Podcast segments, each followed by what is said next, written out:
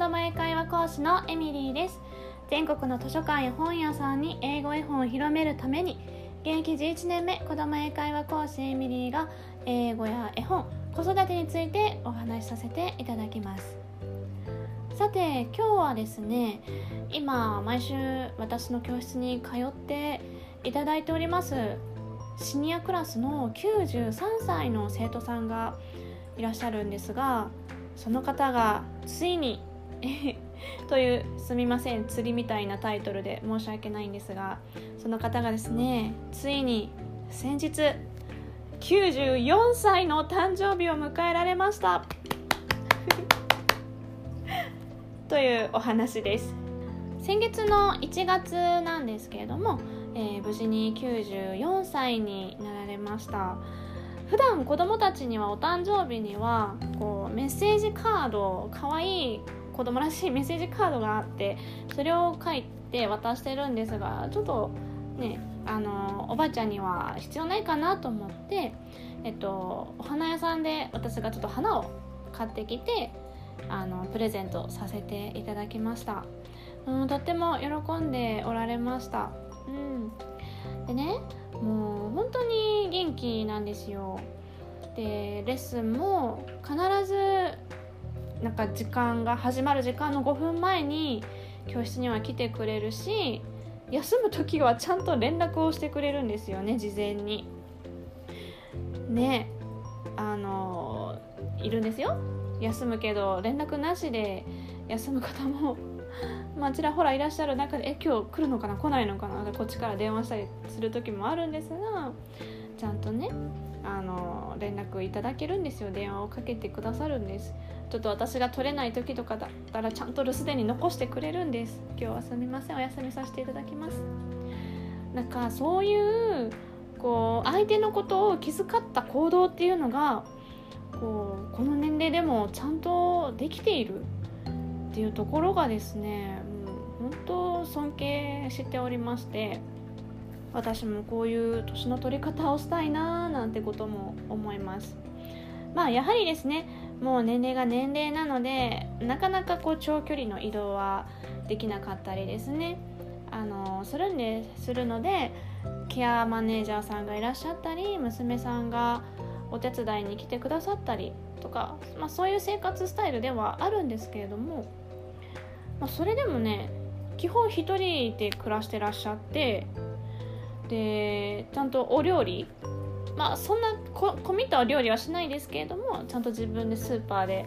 お惣菜とかそういうのを買って自分で準備してお皿とかもちゃんと炊事したり洗濯したりお掃除したりとかそういうところもの日常生活もちゃんと一人でなさっていてなんかなんて言うんだろう人に迷惑をかけないような生き方をあのされていらっしゃる、えー、もうご本人もやっぱりもう人の世話にならないと生きて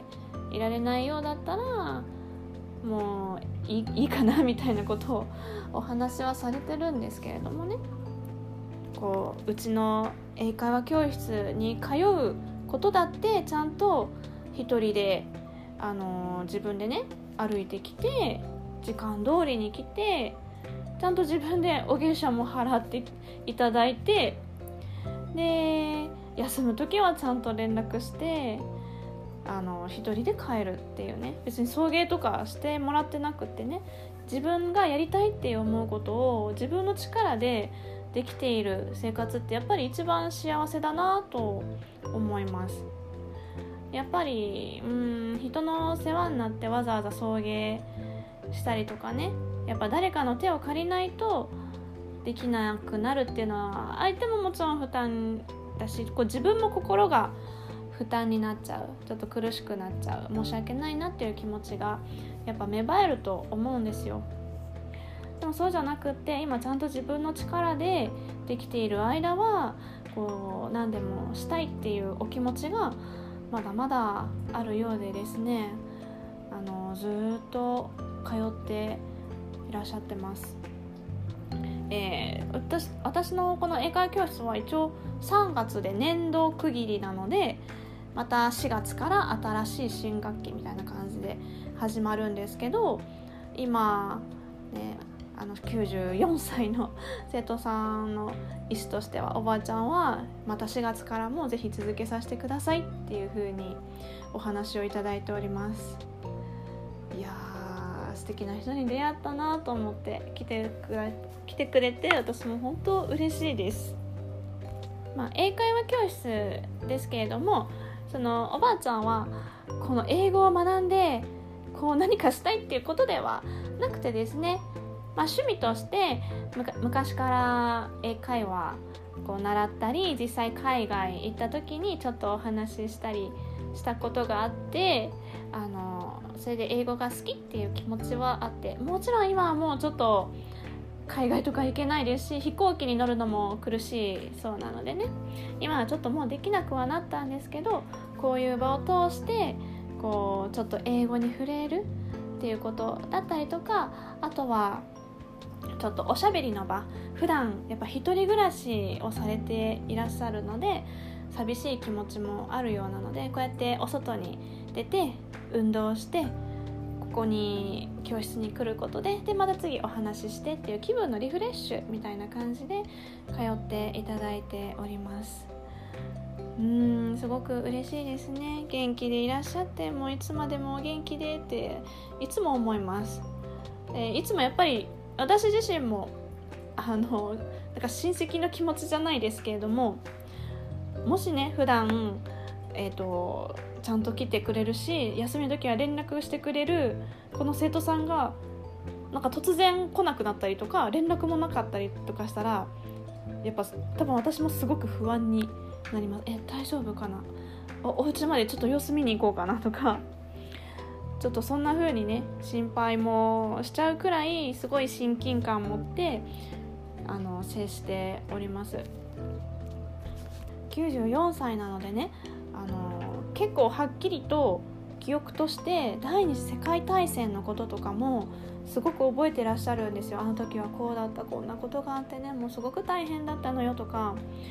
結構ね戦争のお話を生で聞けるあのご老人って今すごく珍しい存在だと思うんですよね。もうだんだんこう生きてる方も少なくなってきておりますし。で生きてたけどすごい赤ちゃんの頃だったとか小さい幼い時だったとかだったらなかなかこうどんなんだったかって覚えてらっしゃらない方とかもいらっしゃる中でちゃんと記憶として10代ぐらいだったのかな、うん、にそういう戦争があってなんか防空壕にシェルターとかに入ったりとかっていう話もねなんか私がこうドラマで見てたりとかなんか教科書で習っていたような話の内容を生で聞いたりとかしてわすごいなんかむしろ私がお金払いたいとか 思ったりするほどですよ。なんかね でも面白かったのがこう戦争中のなんか学校の先生がやっぱ突然こう戦場に出向かないといけなくなったっていう日とかが来るんですってそしたらもう学校中の生徒がこの先生をお見送りするためにみんな外に並んで国歌を歌うそうなんですよ。毎回毎回国歌歌うのがなんか面倒くさかった とかなんかそういう裏話みたいなね。あそんな気持ちだったんだっていうね。そういう話とかも聞いたりするとなんか私の中ではこうドラマ的にこうみんな泣きながら頑張ってきてくださいみたいな感じで送り出すのかと思いきやあれは面倒くさかったわ。また歌うんかみたいなことをね お話しされてました。そういうリアルなお話も含めてなんかこうご高齢の方って大事にしなきゃいけないななんてこともね思いながら、えっと、またレッスンを続けていきたいなと思っております。はいということで今日は、えー、93歳の生徒さんが無事に94歳のお誕生日を迎えられましたというお話でした。最後までお聴きくださりありがとうございます。また次回も聞いてみたいなと思っていただけましたら、フォローやコメント、いいねボタンよろしくお願いいたします。それでは See you next voice また明日あなたと声でつながりましょう。